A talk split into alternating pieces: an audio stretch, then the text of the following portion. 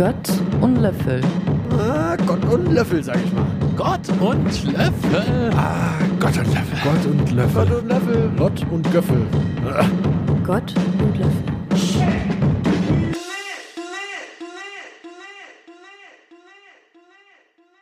Jo, Gott und Jo. Löffel. Gott und Löffel mit einer neuen Folge. Willkommen zurück. Willkommen. Wie geht's dir, Moritz? Äh, mir geht's sehr, sehr gut. Ich freue mich auf die Folge heute. Ähm, wie geht's dir? Wie hast du die erste Folge verkraftet?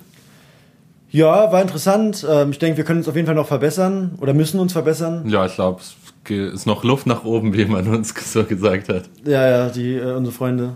Ja. Ähm, aber auch von Nicht-Freunden, äh, falls uns jemand zuhört, der nicht unser Freund ist, äh, äh, nehmen wir gerne Feedback entgegen. Kommentare, Beleidigungen, alles. Genau, schreibt uns einfach, was wir besser machen können, was wir anders machen können. Wir freuen uns auf jede Rückmeldung, auf jeden Fall. Ähm, ich habe die Chance, mit äh, einem der wortgewandtesten aus meinem Freundeskreis einen Podcast zu machen, und zwar Luca Reseknopf. Äh, ja, danke. Ja, Ähm, und ich sitze neben Moritz Spangemacher. ja. Also ähm, cool, dass wir es wieder geschafft haben. Ich finde auch, dass das heutige Thema, unser Konzept, vielleicht anders als das erste Thema, nochmal anders darstellt, weil die Themen heute, die sind, die gehören wirklich nicht zueinander, würde ich jetzt auf den ersten Blick sagen. Genau, also das Konzept war ja ein bisschen zwei Themen miteinander verbinden, die auf den ersten Blick äh, nicht mit nicht so nah aneinander liegen. Beim ersten ähm, war das jetzt nicht so, also Toxic Masculinity und Deutschrap, da ist der Zusammenhang doch schon klarer. Aber diese Folge nicht, hoffe ich mal. Genau, weil Breaking Bad ähm, meiner Meinung nach vielleicht die beste Serie, die es jemals gab, ähm, würde ich nicht direkt als langweilig kategorisieren. Genau, Thema heute ist nämlich Breaking Bad und Langeweile. Ja, genau. Wir haben uns auch dafür entschieden, weil äh, jetzt der, der Film rauskommt. El Camino, der die Geschichte von Jesse weitererzählen soll. Genau, ähm, ja, also erstmal eine Warnung, es wird auf jeden Fall Spoiler geben. Ja, auf jeden Ähm, Fall für Breaking Bad. Ja. Genau, aber- Nicht für El Camino, weil wir den noch nicht gesehen haben. Ja, Ähm, deswegen, wir, ich bin gespannt. Ähm, hast du irgendwelche Hoffnungen für den Film? Äh, auf jeden Fall, ich wollte kurz nochmal sagen, äh, dass wir auch Breaking Bad ähm, ja, schon lange Fans sind und eine Anekdote aus unserer Freundschaft erzählen. Und zwar, als wir in Urlaub waren gemeinsam Ja. und die zweite Hälfte der fünften Staffel rauskam, sind wir dann in ähm, Mailand, glaube ich, zu dritt Mhm. ins Internetcafé gegangen mit Kopfhörern auf und haben versucht, in dem Stream gleichzeitig auf äh, Play zu drücken, jeder an einem Computer, damit wir das gemeinsam genießen konnten. Und ich glaube, Danny war irgendwie drei Sekunden vorher. Ja, Und da hat man immer äh, an den Reaktionen schon gesehen, ob es gleich heftig wird. ja. Genau, also gucken wir schon lange und äh, ja, sind Fans auf jeden Fall. Ja, ist jetzt auch, glaube ich, sieben Jahre her, dass das Staffelfinale rausgekommen ist. Äh, kann sein, ja. Ja, ungefähr. Ähm, ja, und also ich freue Danach gab es noch Better Call Saul ähm, und jetzt eben Habe ich nicht gesehen, aber hast du gesehen? Äh, nicht ganz, aber ich habe jetzt gerade die erste Staffel nochmal geguckt. Ähm, genau, und ist auf dem gleichen Niveau einfach. Ja.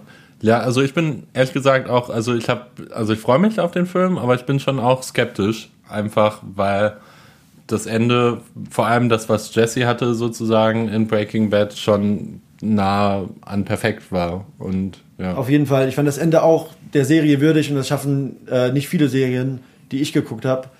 Ähm, deswegen ist halt auch die Frage, ob sie das Ende jetzt irgendwie nochmal versauen, weil das war echt schön eigentlich. Ja, vor allem, also ich, ehrlich gesagt, ich kenne keine einzige Serie, die das geschafft hat. Dass ich wirklich zufrieden mit dem Ende war. Also gerade wenn wir im Moment an so Game of Thrones denken dieses Jahr, die es wirklich richtig reingeschissen haben, ähm, schon beeindruckend. Und ich habe so ein bisschen Angst, dass du nach diesen fünf Staffeln jetzt in zwei Stunden Film das nochmal neu aufrollst, um es nochmal neu zu beenden. Ist das vielleicht nicht ein Konzept, was von Anfang an irgendwie zum Scheitern verurteilt ist? Ich glaube nicht, weil das hat man bei Better Call Saul auch schon gedacht. Ich, klar, das war ein Prequel, aber da hat auch jeder gesagt, oh nee, es wird jetzt so ein äh, Ableger und Geldmache. Und klar kann es auch irgendwo Geldmache sein, aber es kann trotzdem gut sein. Und dadurch, dass es die gleichen Leute machen, also der Vince Gilligan Ja, zumindest, ja. äh, habe ich auf jeden Fall die Erwartung, dass es gut wird. Ja, also auf jeden Fall hat man da ein gewisses Vertrauen. Genau, handlungsmäßig weiß man noch nicht so viel durch die Trailer. Es gibt den, diesen einen Trailer, wo man schon so ein bisschen sieht, dass Jesse halt jetzt auch Skinny Pete und Badger wieder treffen wird und wahrscheinlich auch wieder irgendwie in so kriminelle Sachen reinkommt. Genau, um jetzt direkt zu den Spoilern zu kommen, ich würde mir wirklich wünschen, dass äh, Jesse jetzt nicht noch irgendwie viel mehr Scheiße passiert. Aber es sieht schon so aus in den Trailern. Es sieht schon am Arsch aus, wobei das auch direkt danach ist. Ja, Also, klar, aber natürlich, man kann auch irgendwie nicht Spannung erzeugen, wenn nicht ihm irgendwas Schlimmes passiert. Aber dem, also Jesse ist ja während der Serie ist eigentlich, guckt man ganz Zeit nur zu, wie Walter eigentlich Jesse kaputt macht. Da gibt es auch ein paar wirklich prägnante Stellen dazu und wie Jesse immer wieder versucht, sozusagen sich zu erholen davon. Ich bin gespannt, ob sie ihm jetzt wirklich das Happy End, was er ja eigentlich hatte, so wegnehmen wollen. Genau, ich bin auch gespannt, ob es äh, Happy End oder dramatisch wird. Und das fand ich bei Breaking Bad auch so gut, dass es äh, ähm, keins von beiden war, also als, Gesamt, Mhm. als Gesamtausgang. Ähm, ja, also ein dramatisches Ende ja, wünsche ich mir echt nicht. Nee, das das war, die letzten Folgen waren echt so belastend. Ich habe das auch vor kurzem nochmal gesehen und es war echt so, dass es einem in der Stimmung, in der Stimmung super beeinflusst hat. Also es Ja. hat einen richtig mitgenommen. Ja, Jesse war auch immer irgendwie, hat man, Jesse war irgendwie so, so ein netter Typ, weißt du, der war, ähm, es gibt auch die, mehrere Stellen, wo er mit so Insekten spielt und die nicht töten will und sowas und er ist immer so zu Kindern nett und so und es passiert ihm nur Schlimmes. Ja, Ist, einer, ist auf jeden Fall einer der wenigen Sympathieträger in der Serie, Auf die es ja zum Thema hat, äh, dass Leute sich vom Sympathieträger äh, zum Bösen entwickeln. Genau. Und ich meine, Jesse macht auch ähm, auch schlechte, schlechte Dinge, Sachen, ja, aber er bleibt Sympathieträger. Und das ist, ich, ja, ich weiß nicht, ob das so gedacht war, aber ja. Ja, doch, auf jeden Fall. Gibt es irgendwie eine besondere Sache, auf die du dich freuen würdest, wenn die im Film passieren würde? Nicht zu viele Cameos. Ich hoffe, dass äh, Walter nicht vorkommt, aber ich, Ich glaub, hoffe auch, dass Walter nicht vorkommt. Aber ich hab- glaube, der kommt irgendwie als, also er hat schon bestätigt, glaube ich, dass er irgendwie vorkommt als äh, Rückblende vielleicht. Mike soll auch vorkommen. Mike habe ich auch gehört, dass er vorkommen soll, aber bei Walter, es gibt ja schon so, es gab ja schon ein Jahr nach dem Staffelfinale eine Theorie dazu, dass er eigentlich überlebt haben könnte. Ich hoffe, dass sie sowas nicht machen, dass sie Nee. jetzt nicht sagen, so, wir fangen jetzt mit Breaking Bad 2 an und Walter lebt noch und dann wird die ganze Geschichte nochmal aufgerollt. Ich kann es mir ehrlich gesagt aber vorstellen, dass es dazu kommt. Aber als wirklich Lebender. Kann ich mir sogar vorstellen, ja. Also Ah, kann ich mir nicht, in den, nicht vorstellen. in den Trailern wird tatsächlich auch gesagt, dass er tot ist. Da gibt es schon so Anzeichen, also dass er das gar nicht überlebt hat. Aber es wäre so eine, so ein, so, also es steht im Raum auf jeden Fall. Ja, es wird auf jeden Fall wird Aufmerksamkeit erzeugen. Äh, Mhm. In dem Radio im Trailer, wo er sitzt, wird ja nicht gesagt, ähm, dass Heisenberg tot ist. Ich glaube, das hat dann. Aber neun Personen, glaube ich. Und das, das ah, da hat man sie gezählt und da muss Genau, er dazugehören. ja, das- Stimmt, Todd und alle. genau.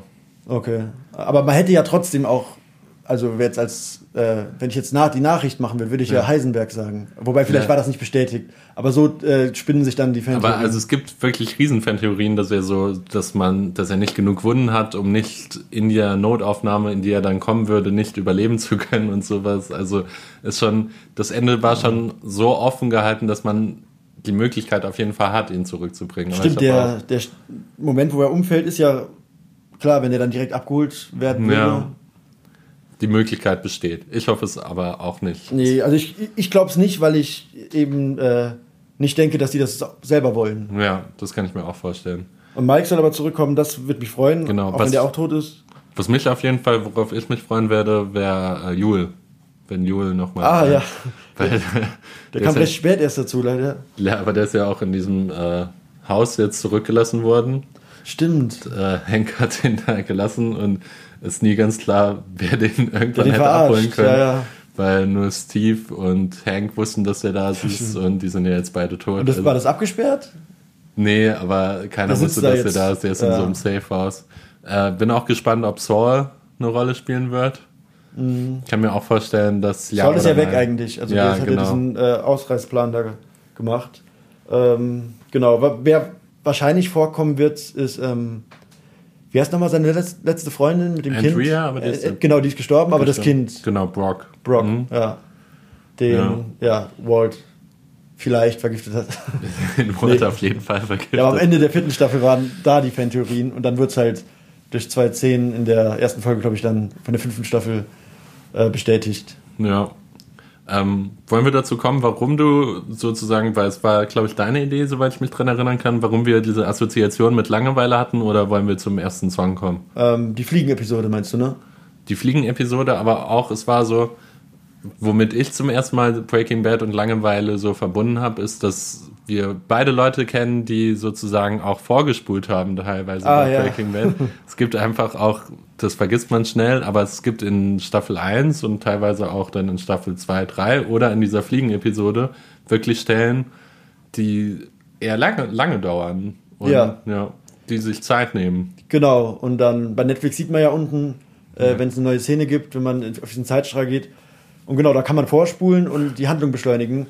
Ähm, ja, was die Macher wahrscheinlich nicht gern äh, sehen würden. Nee, ist bestimmt auch etwas, was Streaming mit sich bringt. Ähm, ja, aber es ist äh, ganz interessant. Es ist eigentlich eine Staffel, ich habe jetzt auch nochmal das Staffel 4 Finale gesehen und es ist teilweise wirklich, nehmen die sich so viel Zeit für so Sachen, dass Gus zum Beispiel dann in dieses Nursing Home geht. Das dauert dann zehn Minuten, bis er da angekommen ist und dann die Explosion, die große Action-Szene, die dauert dann nur noch eine Minute. Ist ganz äh, spannend und ich glaube, die spielen auch sehr bewusst mit Zeit und mit Langeweile. Und wir werden später auch noch dazu kommen. Ich glaube auch, dass Breaking Bad teilweise das tatsächlich als Thema hat. So, je mehr ich da reingeguckt habe, je mehr ich das aus diesem Blickwinkel versucht habe zu sehen, desto mehr habe ich da auch Sachen erkennen können. Dass Breaking Bad viel mit langer Zeit. Äh, Ja, mit Stilmittel- Zeit spielt als Stilmittel, aber auch den, die Charaktere haben oft Langeweile und es ist auch ein Stilmittel, die dann irgendwie dem Zuschauer zu zeigen oder den Zuschauer selber spüren zu lassen, fast sozusagen. Genau, das äh, geht dann halt in super nicht langweiligen Szenen auf, wo es dann richtig abgeht. Ja. Aber das, aber das kann auch nur so emotional werden, wenn das eben so langsam. Genau, das ist wird. auch meine Theorie. Ich glaube, wir brauchen als Menschen, und da kommen wir dann auch später noch drauf, so diese langen Passagen, damit wir überhaupt irgendwie uns dann emotional investieren können. Ja, Weil auch nochmal, ohne ganz Zeit Game of Thrones bashen zu wollen, aber das ist vielleicht genau das, was auch in der letzten Staffel falsch gelaufen ist, dass sowas wie die Liebesbeziehung zwischen Jon Snow und Daenerys Targaryen, die hat vier Folgen gedauert und dann mich berührt das halt dann nicht, wenn die auseinanderfällt. nee, man konnte es auch nicht nach, man konnte die Man äh, Handlungsmotivation gar nicht mehr nachvollziehen. Genau. Und auch jetzt auch noch kurz zu Game of Thrones, der Kampf zwischen dem Bluthund und seinem Bruder, Ja. der, der, den ich als so episches Folgenfinale erwartet habe, war so Ja. schnell weg und das fand ich mit die coolste Geschichte aus der ganzen Serie. Ja. Und ähm, ja, Game of Thrones hat auch ein sehr langes Intro. Breaking Bad hat ja Hm, sehr äh, witzigerweise ein sau kurzes Intro, wo der Skip-Button bei Netflix eigentlich total überflüssig ist. und immer noch benutzt Ja, wird. ich glaube auch.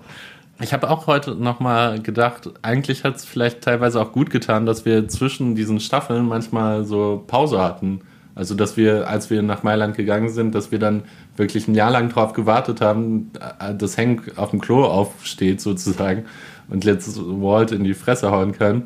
Weil es gibt nochmal irgendwie eine an, emotionale Wichtung, finde ich. Ja, ja, da hat sich die äh, Serienkultur auch verändert. Also es werden ja ganze Staffeln äh, Ja. oft hochgeladen. Und dieses Warten ist weg, was natürlich cool ist. Man kann äh, binge-watchen. Mhm. Ähm, aber ja, es nimmt natürlich es ist was anderes. Es nimmt auch was weg, bestimmt. Ich glaube auch und ich glaube, dadurch ist es vielleicht sogar fast schwieriger geworden für Serienmacher, auch ein en gutes Ende zu schreiben. Aber Ja, und es ist eigentlich auch gewagt, so eine langsame Serie zu machen. Sehr gewagt. Aber ich glaube, es hat sich gelohnt. Genau, sollen wir zu dem ersten Lied kommen? Genau. Was hast du mitgebracht? Ähm, also ich fand, dass bei Breaking Bad schon immer großartige Musik war. Also es gibt Ja. viele Beispiele, Baby Blue am Ende oder Episch. Crystal Blue Possession. Ähm, viele gute Songs. Der Song, der mich am meisten in meinem Leben dann irgendwie, den ich am meisten mitgenommen habe und immer noch sehr gerne höre, ist äh, Line of Fire von Junip. Ähm, der war im Staffelfinale-Trailer, also im Trailer für die letzte Folge.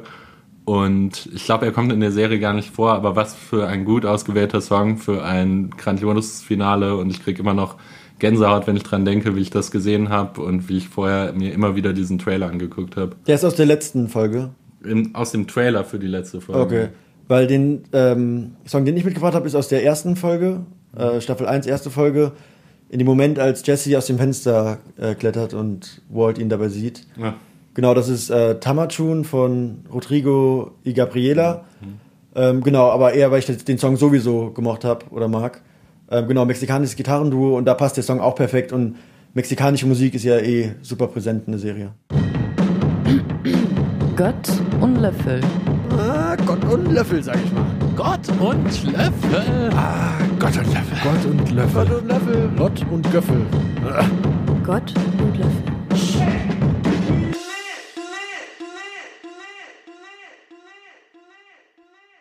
Ja. Äh, Langeweile habe ich ehrlich gesagt, als, als wir das erstmal als Thema angesprochen hatten, dachte ich, okay, da müssen wir uns schon ein bisschen was aus den Fingern ziehen, aber gibt es auch viel. Ja, habe ich auch gedacht. Dass es so viel gibt, äh, habe ich auch nicht vermutet. Genau, wir wollen jetzt mit dem geisteswissenschaftlichen Teil anfangen, ne? Mhm, genau, also es gibt ähm, zwei Perspektiven, die man darauf nehmen kann, finde ich. Einmal ist das die philosophisch-anthropologische, die danach fragt, was Langeweile ist, welche Qualität Langeweile hat, was sie für den Menschen bedeutet, welche Qualität die Folgen haben und wie die Langeweile im Wesen des Menschen einzuordnen ist äh, oder im Dasein. Ja. Und die zweite ist die psychologische, soziologische, neurowissenschaftliche Perspektive, die auch fragt, was Langeweile ist, äh, unter welchen Umständen sie entsteht und was sie mit dem Menschen macht, oder? Und wie man sie messen kann, genau. Genau, wie man sie messen kann, wie man sie vielleicht therapieren kann. Ja. Genau, also was man feststellen kann, ist, dass Langeweile als Gegenstand der Geistesgeschichte äh, kultur- und zeitübergreifend äh, ein Phänomen ist. Es scheint also wirklich etwas zu sein, was zum Menschen dazugehört oder zum Leben dazugehört, was jetzt nicht ausschließt, dass es äh, auch Tiere gibt, die sich langweilen können, aber es gehört eben zum Menschen dazu. Ähm, Seneca hat schon was über etwas Ähnliches wie Langeweile geschrieben. Das war so die erste Quelle, wo es relativ eindeutig um Langeweile oder um sowas Ähnliches wie Langeweile geht. Dann hat ähm, Thomas von Aquin im Mittelalter über den Mittagsdämon geschrieben, der, ähm, der kommt, wenn sich die Arcadia ausbreitet. Arcadia ist auch etwas ähnliches wie Langeweile. Okay. Das Wort Langeweile gab es damals noch nicht und der hat eben den Mönch in seinem Alltag nach sechs Stunden Besuch, der Mittagsdämon. Und dann hat sich die Langeweile quasi ausgebreitet. Was ist der Mittagsdämon? Wie kann man sich den vorstellen? Das ist eine Metapher für die Langeweile. Okay, also ein Dämon, der sozusagen mittags kommt und der dann fühlst du dich, bist du gelangweilt. Genau, und der Mensch steht ja früh auf, hat auch wahrscheinlich einen langweiligen Alltag, also wundert es einen nicht, dass der Mittagsdämon dann kommt. Das waren Denker, die schon darüber geschrieben haben. Blaise Pascal hat dann über Langeweile geschrieben. Richtig zum Thema wurde es aber erst in der Aufklärung. Ähm, Okay. kann, ka- hast du eine Idee, warum es erst in der Aufklärung zum Thema der Ideenwelt von den Leuten wurde? Ähm, nee, fällt mir jetzt nichts Besonderes ein, aber vielleicht etwa, weil, weil man sich dann erst gefragt hat, ach so, vielleicht weil vorher viel gearbeitet wurde und dann gab es gar nicht die Zeit, sich zu langweilen für den Otto-Normalbürger sozusagen. Genau, ich man denke auf jeden sagen? Fall, äh, Wohlstand ist eine Sache. Also Mhm. ähm, während der Pest hat sich wahrscheinlich keiner gelangweilt. Ja. Dann aber auch, ich meine, ähm, so, also so Aristokraten und sowas müssen sich doch schon noch viel mehr gelangweilt haben. Ja, ja, das sagen auch alle. Das sagen Mhm. auch die ganzen Aufklärer. Äh, Montesquieu und Kant sagen beide, ja, umso adliger man ist, umso mehr leidet man unter Langeweile. Okay. Und ähm, ja, au außerdem haben, leben immer mehr Menschen, es wird mehr publiziert. Und auch jetzt noch nicht in der Aufklärung, aber danach wurde sich halt auch von der Religion immer mehr abgewendet. Und da war der Glaube als sinnstiftend und Langeweile verhindern vielleicht okay. auch weg. Wobei man ja schon sagen muss, dass Kirche manchmal schon langweilig sein kann. Ja, ja, aber wenn man so, wenn man halt äh, streng gläubig ist und weiß, okay, dafür lebe ich, dann, ähm, ja. Dann kommt da kein Mittagsdämon rüber. ja, wobei Thomas von Aquin hat ja auch über Mönche geredet, Ja. also ist es, ja, der Punkt vielleicht nicht so sehr.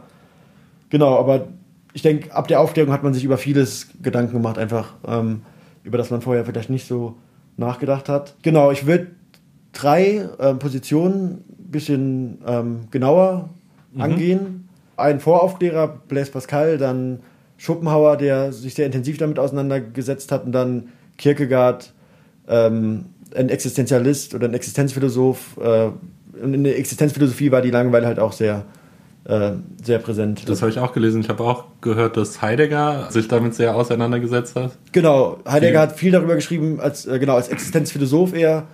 Ähm, Wie, wie kommt es, dass Existenzialisten sich für die Langeweile so sehr interessieren? Weil Langeweile ähnlich wie ähm, der Ekel oder die Angst ist ein Existenzial, jetzt in Heideggers Vokabular.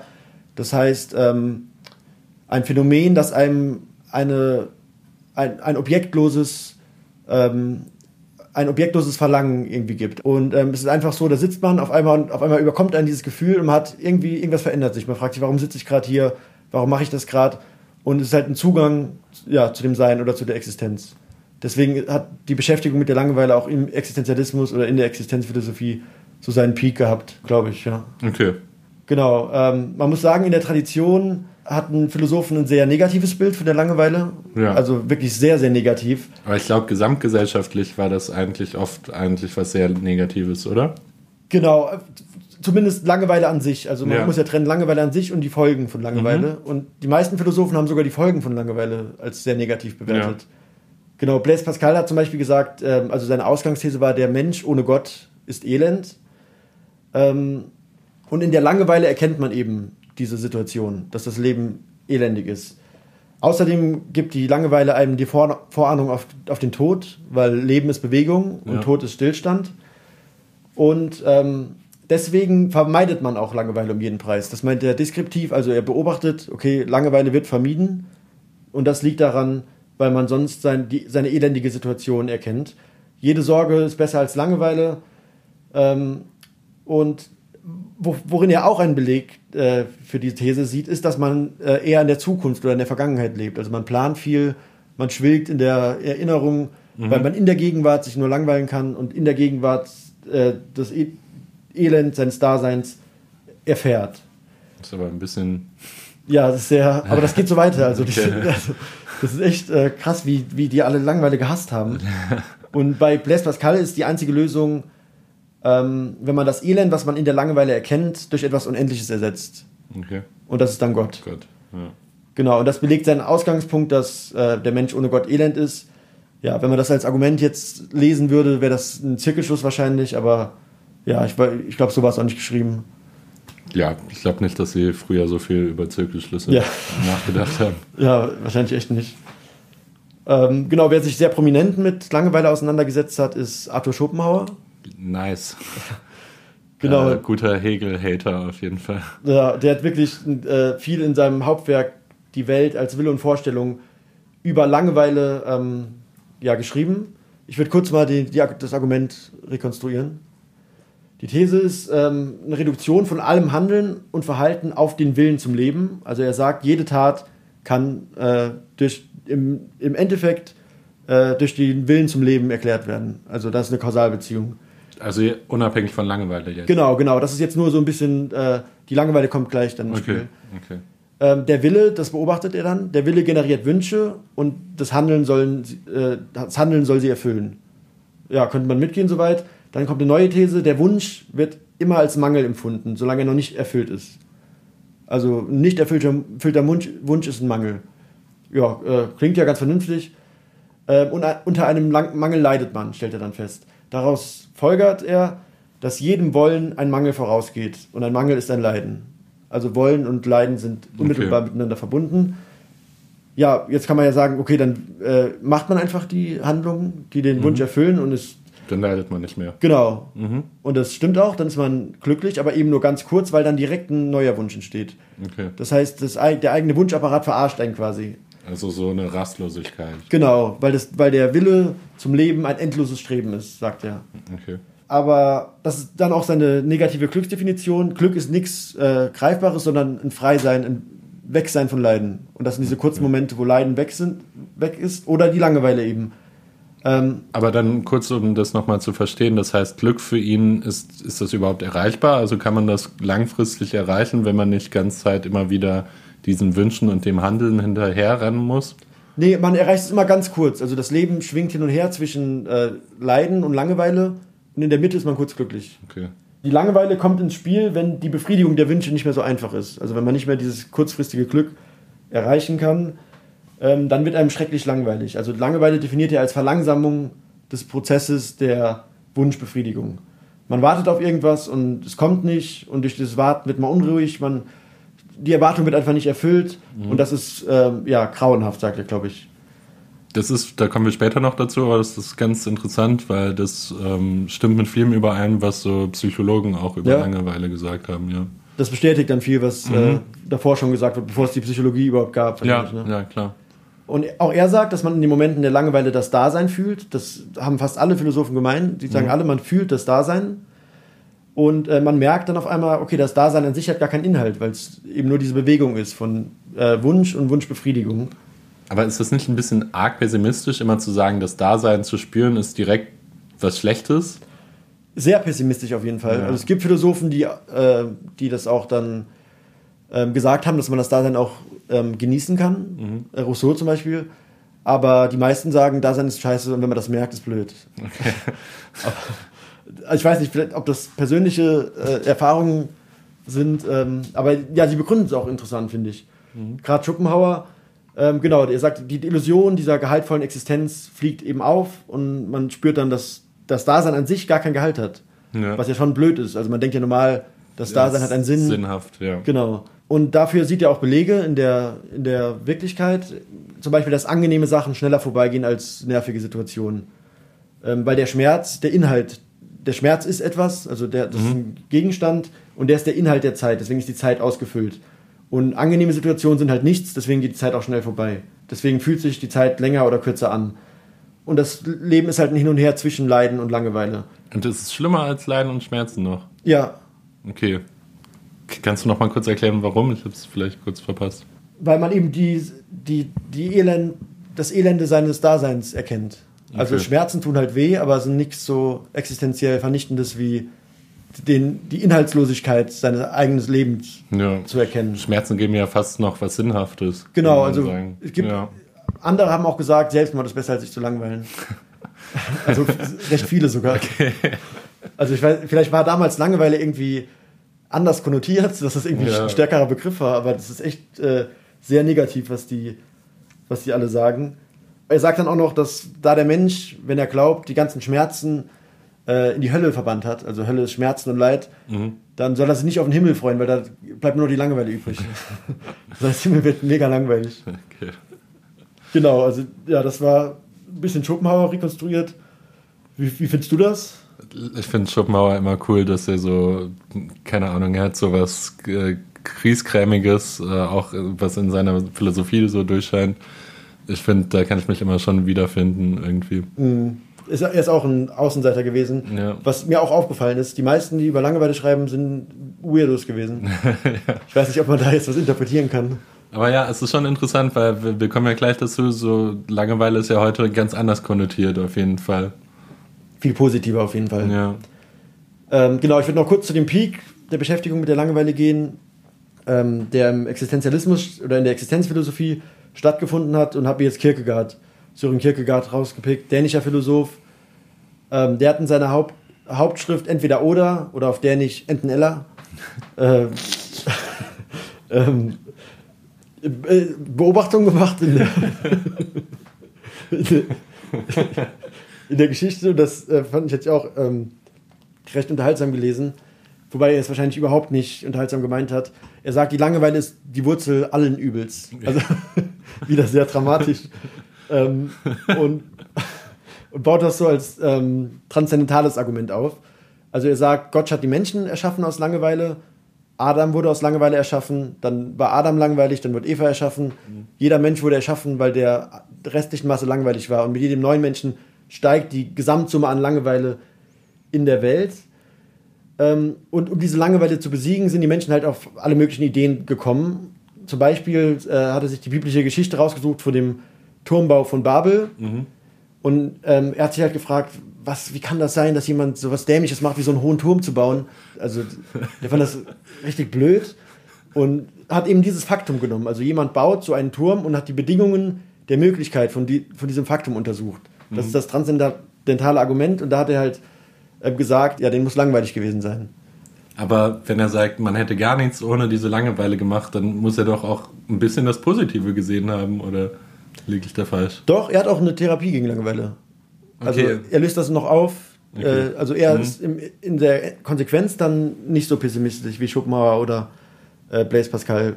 Und auch hier sieht man, Langeweile ist eine Handlungsmotivation, was ja auch in der Psychologie dann Ja. ähm, bestätigt wird. Äh, und ähm, weil sie als Zustand eben unangenehm ist und man aus ihr rauskommen will. Und er sagt, lieber macht man sowas Dämliches, als äh, sich zu langweilen. Lieber baut man Ja. einen Turm. Genau, er geht dann noch weiter, aber das, ähm, ja, das überspringe ich mal. Seine Therapie ist dann der ständige Wechsel in seinem Leben. Also er meint, man kann der Langeweile entkommen, indem man sich ständig selbst verändert. Und das darf man nicht ver, ver, ähm, wechseln mit dem Ortswechsel zum Beispiel. Also und er unterscheidet zwischen intensiver und extensiver Wechselwirtschaft. Extensive wäre zum Beispiel, wenn man immer den Ort wechselt, also Reisen, mhm. sagt er, bringt überhaupt nichts. Also das macht äh, gar keinen Sinn. Äh, Shoutout an alle Backpacker. ähm, genau, das, er meint, das bringt nichts und zwar, weil die intensive Langeweile, äh, Wechselwirtschaft die Langeweile schon besiegt. Also man muss jeden Tag einmal am rechten Fuß aufstehen, einmal am linken. Okay, aber sagt er wirklich das mit dem Fuß oder muss man so an einem Tag so Nazi sein und am nächsten Tag so Bäume lieben? Oder? Oh, ich weiß, vielleicht würde das äh, auch unterstreichen. Er sagt auf jeden Fall, dass man, ähm, er bringt das Beispiel mit dem, wenn ein Gefangener an einem Raum ist und mhm. dann eine Spinne im Netz und dann guckt er das einmal von hier an, einmal von da und das ist eben schon ein Besiegen der Langeweile. Ja, klingt jetzt nicht sehr klingt nicht ziemlich langweilig. auf jeden Fall. Aber ähm, genau, er hat sich auf jeden Fall wie die anderen Existenzphilosophen damit beschäftigt. Ja, krass. Aber da sieht man mal auch, wie der Psychologie immer so jahrhundertelanges Vorandenken auch vorangeht. Mhm. Weil auch, wenn ich, ähm, ich habe jetzt auch ein paar Paper dazu gelesen und da wurde dann auch teilweise wurde auf Heidegger verwiesen oder auf Pascal. Ja, ja und sowas. Und es ist bis heute in der Psychologie tatsächlich schwierig, über Langeweile zu reden, weil man einfach sich noch auf keine feste Definition geeinigt hat. Mhm, das, also ich glaube, das liegt auch daran, dass die äh, Philosophie hat ja die Eigenart, seine Kinder wegzugeben, wenn sie laufen können. Ne? Ja. Also die Ideen wurden entwickelt und da hat es die Psychologie ja noch gar nicht gegeben. Ja. Und jetzt ist das Langeweile ist ja auch heute kein großes Thema der Philosophie mehr. Das ist jetzt ein Thema der Psychologie mhm. und äh, Neurowissenschaft und Soziologie, weil die Wissenschaft dann eben neu entstanden ist. Aber sowas wie eine feste Definition, das ist schon, also man muss sagen, da gibt die Philosophie auch einfach viele Gedanken oder gibt den neuen Wissenschaften etwas, was sie sozusagen ohne die Philosophie nicht hätten und was sie unbedingt brauchen, wie wir gleich auch sehen werden. Mhm. Du sagst, die Psychologie hat das noch nicht eben so ein so ein Theorie-Untergrund. Äh, also te teilweise haben sie es und wenn sie es haben, dann kommt da viel tatsächlich aus der Philosophie. Und ich, ich finde, weil die Philosophie ja manchmal in den neuen Wissenschaften vielleicht nicht genug gewürdigt wird, das ist einfach sowas, was sie wirklich kann und was, was sie wichtig für unsere Gesellschaft macht. Ja. Ähm, bevor wir zur Psychologie gehen, wollte ich noch kurz erwähnen, dass es auch aktuelle Philosophen gibt, die sich damit beschäftigen. Aber mhm. ich fand jetzt in dem Kontext irgendwie die historische äh, Variante, das vorzustellen, interessanter, weil wir ja jetzt gleich schon zu aktuellen Ansätzen kommen. Ja. Und die, es gibt Philosophieprofessoren, die sich heute damit beschäftigen, aber die deuten dann auch eher das, was in der Psychologie ähm, festgestellt wurde. Was ich noch ganz interessant fand, war auch, dass zum Beispiel bei Sartre ähm, Langeweile unter anderem auch ein Grund für politisches Engagement ist. Also ein Grund, weil man eben äh, Langeweile als existenzial dieses äh, objektlose Gefühl ja erfährt und eine Therapie ist dann eben sich der Freiheit, der, die man quasi dadurch auch erkennt. Man ja. erkennt, scheiße, was mache ich hier? Macht gar keinen Sinn. Gleichzeitig erkennt man, okay, ich bin frei, ich muss diese Freiheit gestalten, ich engagiere mich politisch. Das ist eine sehr, äh, eine sehr optimistische äh, Auffassung über die Konsequenzen der Langeweile. Genau. Das geht auch eher einher mit dem, was sozusagen Psychologen heute sagen ähm, ist sicherlich auch vielleicht ganz sinnvoll, Langeweile nicht nur so ähm, pessimistisch zu sehen wie Schopenhauer zum Beispiel. Ähm, ja, wie, wie ich schon gesagt habe, es ist, glaube ich, schwer in der Psychologie im Moment einfach Langeweile zu messen, weil ähm, wie willst du etwas messen, wo man nicht genau weiß, okay, was ist Langeweile überhaupt? Und das Interessante mhm. dabei ist ja, jeder von uns kennt Langeweile. Es ist eigentlich ein sehr universelles Gefühl. Also egal wen man fragt, jeder wird schon Langeweile empfunden haben. Auf jeden Fall, also dass es das gibt, ist, glaube ich, dadurch äh, auf ja. jeden Fall bewiesen. Was ich, was ich mich frage, wie, wie, wie soll man denn Langeweile ähm, unter Laborbedingungen herstellen? Weil, ich meine, in ein Labor zu gehen für einen Test ist ja per se schon nicht langweilig. Da muss man ja irgendwie kreativ werden. Ja, also tatsächlich habe ich äh, genau das Gegenteil überlegt, weil ich fand, ehrlich gesagt, wenn ich bei so Studien mitgemacht habe, immer eher langweilig. So zum Beispiel lieg mal 45 Minuten in einem MRT und sowas und dann wird dir langweilig. Aber das Interessante ist, die Forscher meinen im Moment, dass sozusagen das ist noch nicht Langeweile. Weil damit wir Langeweile empfinden können, müssen wir auch aktiv etwas sozusagen beobachten oder machen und können nicht im Gedankenwandern sozusagen dann verschwinden. Sozusagen, wenn ich im MRT liege 45 Minuten, dann würde ich irgendwann anfangen, über meine persönlichen Geschichten und so nachzudenken, über irgendwas Interessantes. Und ab dem Moment ist Langeweile sozusagen verschwunden. Deswegen hat man sehr interessant versucht, dann durch verschiedene Studienmodelle ähm, Langeweile zu rekonstruieren. Also man, man wird, äh, man kriegt eine Beschäftigung, die einfach langweilig ist. Das ist besser als einfach nur rumzusitzen. Genau, also zum Beispiel muss man immer wieder auf den Pfeil drücken mhm. und den nach oben und dann wieder nach rechts, dann nach unten, dann nach links setzen. Äh, ich habe es in deinen Notizen auch schon gesehen, was äh, gezeigt wurde, war auch dieses Video von Leuten, die einfach Wäsche aufhängen. Das heißt, du guckst dann so 15 Minuten Leute beim Wäschen auf, aufhängen zu. Und einmal sagt dann jemand was. Genau. Und das ist kurz Hoffnung und danach äh, ja. hören die wieder auf zu reden. Ich habe es mir auch angeguckt, auf YouTube Ehrlich? ist es äh, und es ist echt kaum zu ertragen. Oh je. Ähm, würde dir irgendwas einfallen? Was würdest du als langweiliges äh, Video gerne sehen?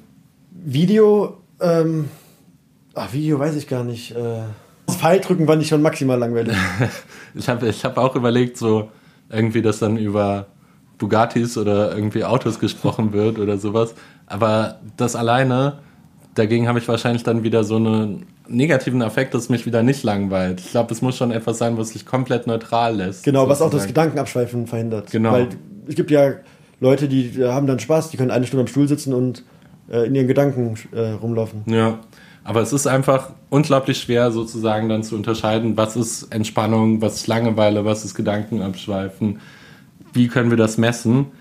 Es ist auch ähm, lange sozusagen die Frage gewesen, okay, ist jetzt Langeweile etwas, was nur ein Mangel an psychischer Stimulation ist? Das wurde so am Anfang der Psychoanalyse noch geglaubt, dass man gesagt hat, okay, Langeweile ist einfach, du kriegst keinen Stimulus. Ähm, Mittlerweile ist man davon aber weg und sagt, es ist eher so ein aversiver Zustand des Wollens. Ähm, das muss gar nicht was mit einem Stimulus zu tun haben. Wir haben zum Beispiel auch dann gesehen, dass Leute in einer Mathearbeit, äh, wenn sie unter- oder überfordert waren, also eins von beiden, ähm, also genug Stimulus hatten, die Leute, die überfordert waren, sind beide am Ende gelangweilt rausgekommen. Mhm. Ähm, es gibt jetzt dieses eine Paper, wo man dann versucht hat, äh, von Raffaele, der versucht hat, äh, alle Langeweile-Paper so zusammenzufassen und zu sagen, okay, was sind die gemeinsamen, gemeinsamen, gemeinsamen, gemeinsamen, gemeinsamen. Also so eine Metastudie zu anderen genau, also Langeweile-Studien. Also, ja, gemeinsamen, die gemeinsamen Korrelationen, die in allen Studien gefunden wurden für Langeweile. Mhm. Da hat er aufgezählt, verringerte Aufmerksamkeit, anderes Zeiterleben, gesteigerter Effekt und Arousal und dass man das Ganze auch negativ bewertet. Ja, den Zustand Langeweile, ja. Genau, dass ja du die Zeit negativ bewertest, das ist ganz wichtig, weil wenn du sagen würdest, okay, ich ähm, habe an nichts Besonderes gedacht, ich habe da einfach rumgelegen und ich hatte, habe mich nicht auf nichts konzentriert, alles kam mir langsamer vor, aber es war super cool. Das ist keine Langeweile. Das ist keine Langeweile. Nee, das, würde ja auch dem Wort einfach nicht entsprechen und den Konversationen in der genau. in der Sprache. Ja. Und was man herausgefunden hat, sozusagen, oder was eher jetzt dazu passt, auch was ähm, die Philosophen sagen, also Langeweile bringt bei Menschen schon auch viele negative Resultate. Menschen essen mehr und vor allem ungesünder, wenn sie sich langweilen. Sie rauchen häufiger, sie haben eher eine Tendenz zur Alkoholabhängigkeit. Und es gibt auch so Studien, wo ich jetzt vielleicht ein bisschen hinterfragen würde, wie sehr man das ernst nehmen kann, aber wo gesagt wird, sie radikalisieren schneller ihre Ideologie. Ja. Ähm, was vielleicht sogar in Glissatre-Richtung dann spielt. Ganz kurz nochmal zu dem Zustand der Langeweile. Ja. Das habe ich noch gefragt. Ähm, weil jetzt sind wir bei den Konsequenzen schon. Der Zustand der Langeweile, ja. meine ich, wäre auch so gewesen. Ähm, das Gehirn ist irgendwie in einem Döszustand, aber der Körper ist trotzdem erregt, ne? Genau, Arousal, das habe ich auch gerade erklären wollen noch. Arousal heißt sozusagen, dein Körper, also deine Herzfrequenz steigt, dein Hautwiderstand sinkt, du bist sozusagen aufgeregter. Ähm, das kann man alles tatsächlich merken. Die Leute sind dann auch ähm, so ganz rastlos und dieses auf dem Stuhl rutschen sozusagen. Ja. Und auch das Cortisol steigt, also Sachen, die man Stress. messen kann sozusagen, genau, Stress. Wenn es nicht so wäre, würden wir wahrscheinlich nicht von Langeweile sprechen. Da wäre es ja nicht, ich glaube, dieses der körperliche Aspekt macht es ja auch unangenehm dann. Genau. Es gibt sozusagen, wie gesagt, weil es so noch umstritten ist, das Thema, gibt es auch Leute, Thomas Götz in Deutschland, in Konstanz, der davon spricht, es gibt auch Langeweile, die ohne diese Arousal-Steigerung kommt. Aber die meisten Studien sprechen eigentlich schon davon, dass wir diese erhöhte Herzfrequenz und alles haben. Das bei äh, Thomas Götz ähm, hat auch von mehreren Langeweilen gesprochen, was ich ein Mhm. bisschen, ähm, ja, ein bisschen komisch fand. Äh, James Dun Denker, der das mit diesem Video gemacht hat, Genau. mit den Wäscheaufhängen, der hat gemeint, es gibt nur eine Langeweile und diese verschiedenen Stufen, die Thomas Götz versucht Genau, ähm, herauszuarbeiten, werden äh, halt ein, gehören zu dem Prozess und werden nichts Verschiedenes, was ich auch viel sinnvoller, für viel sinnvoller halte, weil es gibt ja nur ein Wort Langeweile, also dass man Sind alles darunter zusammenfasst, finde ich, macht auf jeden Fall mehr Sinn, als das aufzuteilen. Ja, man hat an, äh, versucht, das äh, zu messen, wann Langeweile anfängt oder nicht. Das äh, konnte man im EEG sozusagen machen, weil da gibt es so Alpha-Wellen und Beta-Wellen, die anzeigen, wie aufmerksam unser Gehirn momentan ist. Alpha-Wellen sind die, die bei im entspannten Zustand sind, Beta im hochaufmerksamen Zustand. Aber auch da kann man dann halt schwer unterscheiden, okay, ist die Person sozusagen sich gerade am Entspannen oder am ähm, Langweilen. Ähm, Aber man hat ja dann schon auch Langeweile verorten können, oder? Du meinst äh, neurologisch Genau. im Gehirn. Ja. Ähm, also es gibt Bereiche im Gehirn, die damit korrelieren, sozusagen mit dem Gefühl der Langeweile. Das ist der Default Mode Network, ähm, den man um das Jahr 2001 sozusagen entdeckt hat, was äh, sehr interessant ist, weil man bis dahin immer geglaubt hat, okay, entweder das Gehirn arbeitet, wenn wir aufmerksam sind, oder es arbeitet halt nicht. Was man mit dem Default Mode Network erkannt hat, sozusagen das Gehirn, egal ob wir jetzt etwas aktiv machen oder nicht, ist immer am Arbeiten. Also es passiert immer irgendwas im Gehirn. Und dieses Default Mode Network ist einer der Bereiche, die im funktionellen MRT, also da, wo man sehen kann, was wird gerade, welches, welcher Teil des Gehirns arbeitet gerade, ist der, der am häufigsten korreliert mit dem Gefühl der Langeweile. Okay, und wie kann man sich vorstellen, wenn der Bereich ähm, aktiv ist? Ist das dann so ein Dösen, Standby-Modus? Oder wie kann, wie kann man das beschreiben mit anderen Worten, die vielleicht, äh, die vielleicht verständlicher sind? Standby, trifft das? Standby-Modus ist vielleicht ganz gut. Also Default Mode Network ist auch aktiv sozusagen, wenn man entspannt. Deswegen kann es das auch wieder nicht differenzieren. Und ähm, es ist halt aktiv sozusagen, wenn wir als Menschen inaktiv sind, wenn wir rumliegen, wenn wir im Resting State sind, wenn wir sozusagen nicht viel machen, außer rumgucken. Genau. Und ähm, das Default Mode Network ist äh, auch ein großes Thema seitdem geworden, wurde vielfach äh, recherchiert.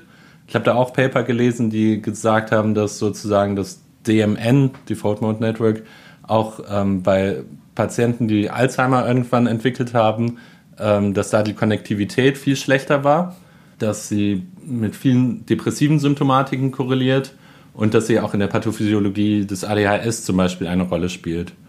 Ähm, was einfach zeigt, es macht schon Sinn, dass wir auch diese Teile des Gehirns benutzen. Ja. Weil so, solange wir diese Teile des Gehirns nicht benutzen, können wir sie nicht ähm, trainieren. Ich weiß nicht, ob du das weißt, so mit Gehirn, so je, je mehr wir unsere Neuronen benutzen, desto mehr werden sie aufgebaut, desto mehr, weniger werden die Konnektionen, die Verbindungen unter den Neuronen sozusagen abgebrochen. Ja. Und man hat halt dann bei Alzheimer-Erkrankten herausgefunden, dass sie öfters abgebrochen sind in diesem Default Mode Man kann das trainieren, auch dass sie, auch dass sie sich dann vermehren oder einfach, dass sie nicht abgenutzt werden? Genau, dass sie auch sich vermehren. Und was interessant ist, was es sozusagen impliziert, dass man sagen würde, okay, also das ist auf keinen Fall irgendwie belegt, aber sozusagen, was man daraus schließen könnte, wäre, dass man sagen könnte, okay, Leute, die häufiger dieses Default Mode Network benutzen, bei denen ist letztendlich wahrscheinlicher oder weniger wahrscheinlich, dass sie irgendwann einen Alzheimer ausbauen können.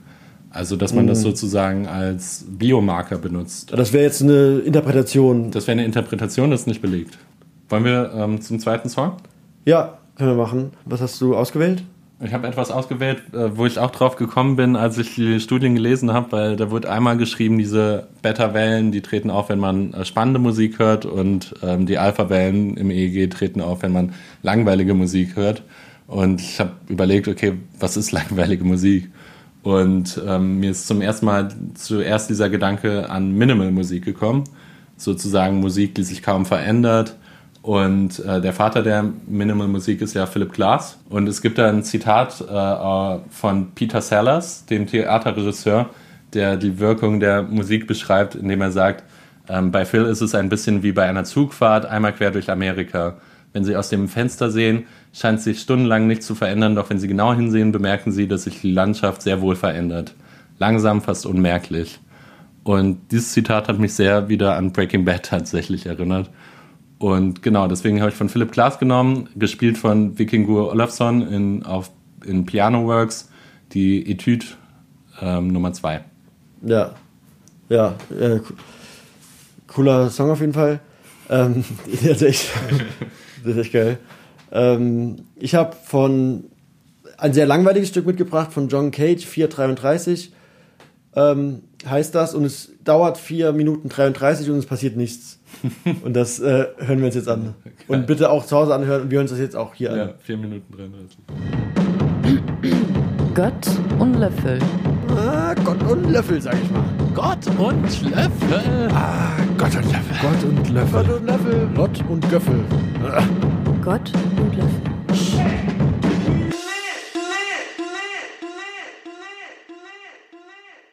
Ja, wir haben jetzt ähm, 433 von John Cage gehört. Wie geht's dir? Ja, ich glaube, ich war gelangweilt sogar. Ähm, also Doch, würde ich schon auch sagen. es hat, ähm, Mir ist aufgefallen, ich habe mehr an meinen äh, Fingernägeln gekaut. du hast mit deinem Bart gespielt, Ja, ja, mit deinem genau. Pflaumen eher gesagt. ähm, ja, es passiert, also es ist ein Rauschen und ein Klopfen irgendwie im Hintergrund. Ähm, aber ich habe gemerkt, dass mein Herz schneller schlägt. Also vielleicht habe ich mir das auch eingebildet. Aber dieses körperliche Arousal habe ich, glaube ich, gemerkt. Ja, schon interessant auf jeden Fall. Meine Gedanken sind auch gar nicht so geschweift. Also, Meine ist schon, meine Ja. schon schnell abgeschweift. So. also ich hatte am Anfang Gedanken so, ja, was, gleich fangen wir wieder an. Äh, was mache was mach ich morgen? Mhm. Und irgendwann war es dann wirklich äh, ein bisschen so dämlich, einfach Stereo-Sound im Hören, ja. Ja, echt so.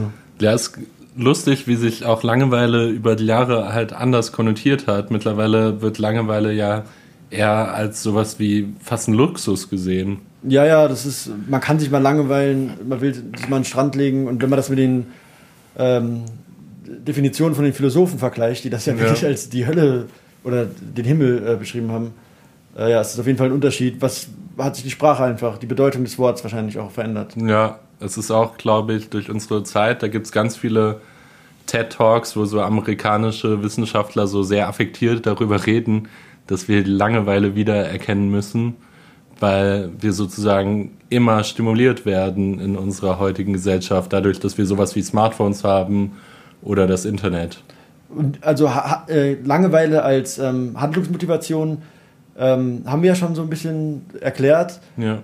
Und so als kreativen, ähm, als Ausgang von krea kreativem Schaffen wird das ja auch oft angesehen. Äh, Gibt es da Studien zu? Ja, also es wird schon im Moment davon ausgegangen. Thomas Götz beschreibt auch, dass er das nervig findet momentan in der Diskussion, dass man Langeweile entweder positiv oder negativ konnotiert, sondern es geht darum, wie verarbeitest du Langeweile. Aber wenn man Langeweile sozusagen richtig nutzt, das sagt zum Beispiel Dr. Sandy Mann, dass ähm, man dadurch erst so was wie Kreativität und ähm, Produktivität erst ähm, entdecken kann. Ich finde, das hat auch keinen Sinn, das negativ oder nur positiv zu sehen, Ja. weil es gehört ja zum Menschen dazu.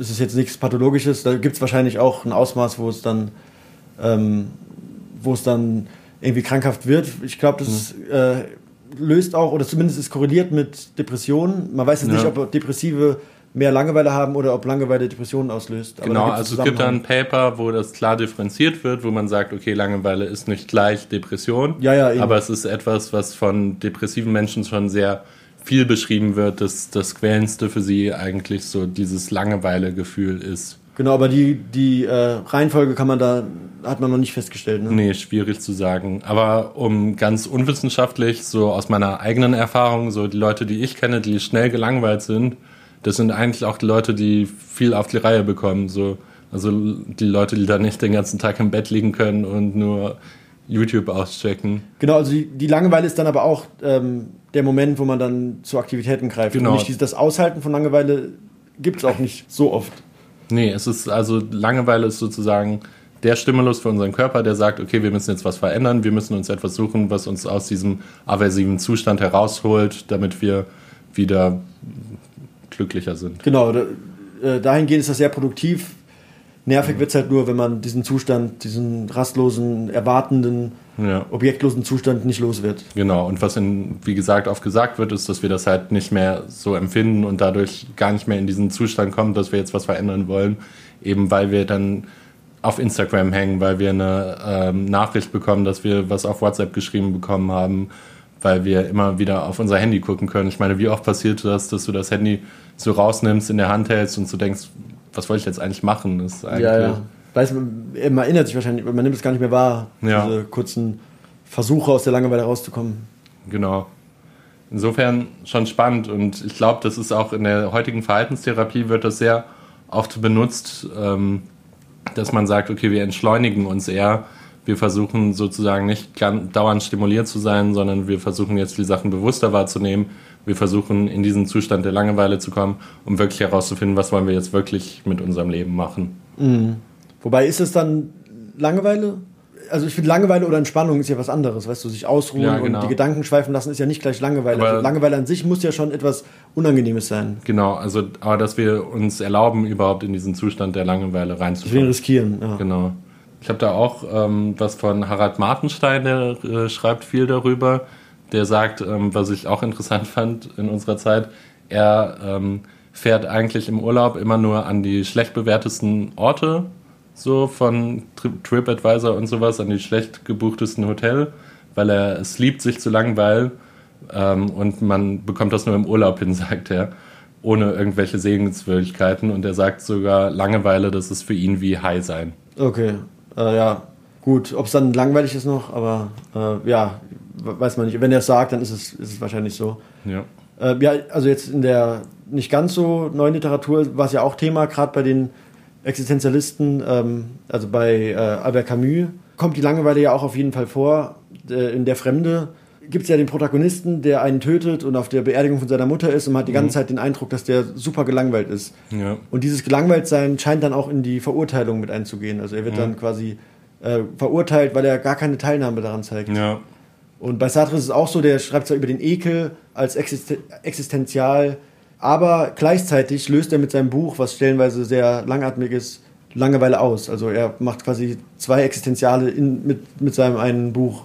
Genau, was, was mir da auch eingefallen ist, ist ein Buch, was wir beide gerade gemeinsam gelesen haben, war Der Zauberberg von Thomas Mann, wo die Prämisse ja eigentlich ist, wir schicken Leute an einen Ort, wo, an diesen Kurort, wo sie nichts zu tun haben. Ja. Und wo auch der Hans Kastorp, der Hauptdarsteller, sich sozusagen nur langweilt. Und ähm, es gibt da auch sehr interessante Ausführungen von Thomas Mann zu dem Thema. Ja, und auch man merkt bei ihm ja auch krass das ähm, körperliche Arousal dann. Ja. Also der wird ja, der wird ja genau die Phänomene eigentlich, die auch beschrieben werden, dieses, äh, ja, dieses stressige erfährt er dann ja wirklich. Ja.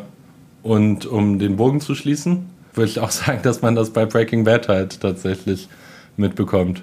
Dass, ähm, dass es beschrieben wird oder dass der Konsument zur Langeweile äh, genötigt wird. Beides und ich finde, diese Fliegen-Episode ist ein sehr gutes Beispiel ähm, für alle, die nicht wissen, wovon wir reden. Das, die Episode heißt The Fly, ähm, ist von Ryan Johnson. Ähm, der Star hat. Regie gemacht, der viel gehatet wird für Star Wars. Darüber Zu reden wir noch irgendwann. Ähm, der aber auch die bestbewertetste Folge von ihm gemacht, äh, von Breaking Bad gemacht hat, Ozymandias. Das war beides Ja. Ryan Johnson. Und The Fly ist tatsächlich die schlecht bewertetste Folge auf Aber so der IMDb. Fanliebling hat man auch das Gefühl. Ja, und auch einer meiner Lieblinge. Sie wird gleichzeitig als langweilig und gut befunden, was auch die Frage ähm, aufwirft, ob etwas langweilig und gut gleichzeitig sein Genau. kann. Und jetzt unabhängig von den Folgen, äh, Ja. von den Folgen der Langeweile, sondern kann etwas langweilig und gut sein. Ja, und kann, kannst du die Folge beschreiben kurz, was da passiert? Ja, also Walt geht in das Labor alleine erstmal und will anfangen. Ähm, kontextmäßig einzuordnen, äh, wie ist das? Äh, Fällt mir gerade schwer, ist jetzt doch eine Weile her. Also, ähm, was ist die Situation in dem, so, im ja. Handlungsverlauf? Also, ähm, genau, sie sind, äh, haben sozusagen gerade dieses Lab unter Gustavo Fring bekommen. Gerade neu. Genau, und ähm, Aber was Walt- stresst Walt? Also, der ist ja, der hat, der ist ja genau, irgendwie. in einer seine Familie hasst ihn halt gerade, so, beziehungsweise seine Frau hat ihn rausgeschmissen. Er ist an einem Punkt in seinem Leben, wo er sagt, okay, der Punkt, wo ich hätte sterben sollen, den habe ich verpasst, sozusagen, und jetzt muss ich irgendwie mit der verbleibenden Zeit noch irgendwas anstellen. was auch interessant äh, und in diese Langeweile-Richtung geht. Und was er macht, ist sozusagen, sich so auf eine Fliege zu konzentrieren. Genau. Er will die einfach töten und schafft es mhm. nicht. Ja. Also er hat diese stumpfe Aktivität, wobei da, ähm, da erwart, er erwartet ja, dass er die irgendwann kriegt, aber er kriegt sie halt nicht. Ja, und. Ähm, Bisschen wie mit dem Wäsche aufhängen, dann passiert mal was und irgendwann denkt man, okay, klappt nicht mehr. Ja, genau. Und man denkt ganze Zeit irgendwo, es, es spielt auf irgendwas hin, irgendwas passiert, aber tatsächlich ist es nur der Moment einer wirklich, eine Momentaufnahme einer Charakterstudie von Jesse und von Walt. Und es ist ehrlich gesagt sehr spannend. Es, ist, es zeigt zum ersten Mal so, wie die Charaktere über das nachdenken, was überhaupt passiert ist. Weil was mir jetzt auch nochmal aufgefallen ist, diese fünf Staffeln, das ist ja nur die Zeitspanne eines Jahres. Also uns kommt das vielleicht länger vor, was die Charaktere erlebt haben. Mhm. Aber diesen, es ist eine sehr kurze Zeit, die eigentlich beschrieben wird. Und diesen Moment des Innehaltens, das ist so, hey, Moment mal, was mache ich eigentlich gerade? So, wieso ja, bin ich hier reingekommen? Den gibt's in The Fly. Den gibt es bei den, äh, bei den ähm, Charakteren und bei dem Zuschauer gibt es den Moment, wo man die ersten 10, 20 Minuten noch denkt, gleich passiert was. Ja. Und irgendwann findet man sich, sich damit ab, dass nichts passiert. Ja. Und dann wäre es nach James Dankert so, dass man sich dann langweilt, wenn man weiß, okay, jetzt erwartet man nichts mehr. Ja. Und der Moment kommt ja irgendwann. Man denkt ja nicht, okay, jetzt war es 40 Minuten äh, langweilig, jetzt ist 5 Minuten noch was, passiert noch was. Ja, Und was, was ich aber auch interessant fand, ist, dass die, dass die Folge ja eigentlich als Low-Budget-Folge äh, gemacht wurde. Ne? Also die wurde gemacht, um Geld zu sparen, dass man mhm. eine Folge danach teurer machen kann. Und ähm, ja, aus dieser Notlage heraus hat sich dann halt der Publikumsliebling und die schlecht bewerteste Folge heraus ergeben. Ja, ich glaube, es gibt sogar, das ist ein Konzept von Serien, das heißt, ich bin mir gerade gar nicht ganz sicher, wie es heißt, Flaschenepisode. Genau, so. ja. Ähm, und äh, das gibt es auch bei Bojack Horseman oder sowas und das sind Community. oft mit die coolsten Folgen, finde ich. Ja. Das sind oft diese Einraumfolgen. Ja, ähm, genau. Wo man einfach dann Geld spart, um dann eine richtig heftige Episode zu machen. Genau, und ich finde, ehrlich gesagt, das ist vielleicht auch gerade das, was mich am meisten so nicht stört, aber wo ich am meisten skeptisch bin, so jetzt in zwei Stunden so in einem Film zu erzählen, wofür wir in der Serie so viel Platz hatten, wofür die, wo die Charaktere so atmen konnten. Ich hoffe, es passiert nicht zu viel und wir kriegen auch Charakterentwicklung und Charakterreflexion. Aber wie gesagt, ich glaube, keine Serie hat ihre Charaktere so gut gekannt, dramaturgisch wie Breaking Bad. Deswegen ja. bin ich auch optimistisch, was auf das angeht. Fall. Auf jeden Fall. Man muss sich halt auch schon auf das andere, auf das verschiedene Medium einstellen. Das ist ein Film. Also mhm. so viel Zeit können die sich nicht nehmen. Es muss ja schon was passieren. Ja, ja. Ähm, wobei es gibt auch langsame Filme einfach, die gut sind. Auf jeden Fall, der letzte Avengers-Film zum Beispiel hat sich auch echt Zeit genommen, bevor irgendwas passiert ist. Ey, wird man jetzt gar nicht denken. Von ja, ja, und das war, genau, das wird, wird man nicht denken. Und ich glaube, dass gerade deswegen den Fans auch so gut gefallen hat. Aber so die erste anderthalb Stunden ist keine Action-Sequenz sozusagen. Ja, ja, ich bin mal gespannt, ob es dann, ob dann Schluss ist oder noch mehr kommt. Bin ich auch gespannt. Generell kann man vielleicht anhand der Fliegen-Episode ähm, sagen, dass etwas gut und langweilig gleichzeitig sein kann. Susan Sonntag hat das zum Beispiel auch gesagt. Sie meinte, dass die interessanteste Kunst, die sie überhaupt konsumiert hat, war langweilig und ähm, dass das einfach ihre Lieblingskunst war, die, die auch langweilig war. Sie sagt jetzt nicht warum, aber ich denke, es kann langweilig und gut sein. Denke ich auch, ja. Okay, dann der letzte Song. Äh, genau. Welcher ist das bei dir? Ähm, ich habe jetzt, ähm, ich wollte einen Shoutout machen an den Dissect Podcast von ah. Spotify. Ja, ich, hab, ich, ich, wusste, dass du das Lied nimmst. die, ähm, die sehr lange sozusagen Songs in 60 Minuten einen 3-Minuten-Song erklären. Was ich auch, ähm, teilweise geht es übers Ziel hinaus, aber manchmal kann ich mir das auch gut anhören tatsächlich. Ich habe echt nur und, Kanye West Songs bis jetzt angehört. Und es ist äh, ganz interessant und ähm, der Dissect Podcast redet da über den Song Boredom von Tyler the Creator und erzählt aber, ähm, wie dieser Song entstanden ist und dass er aus mehreren Samples erstellt äh, von einem Song, der auch mehrfach gecovert wurde. Und diesen Song habe ich gepickt. Das ist God Bless the Child und ich habe es in der Variante von dem einzig wahren Stevie Wonder genommen. Cool. Ähm, ich habe Langeweile genommen von Hannes Wader. Ach. Ja, ist selbsterklärend vom jungen Hannes Wader. Ähm, ja, wegen dem Titel eher als wegen dem Song, aber der Song ist auch ganz gut. Okay, cool. genau, ja. also wir freuen uns echt über Feedback. Ja, schickt uns alles. Ähm, wir, wir haben auch alle sozialen Medien dann. Ja, und genießt El Camino. Vielleicht nächste Folge besprechen wir kurz am Anfang, wie wir es fanden. Genau, wir setzen uns hin und wir essen Popcorn und dann gucken wir uns das an. Ja, Bis dahin. Willy!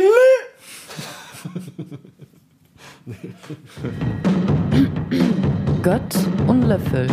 Ah, Gott und Löffel, sag ich mal. Gott und Löffel. Ah, Gott und Löffel. Gott und Löffel. Gott und Löffel. Gott und Göffel. Gott und Löffel.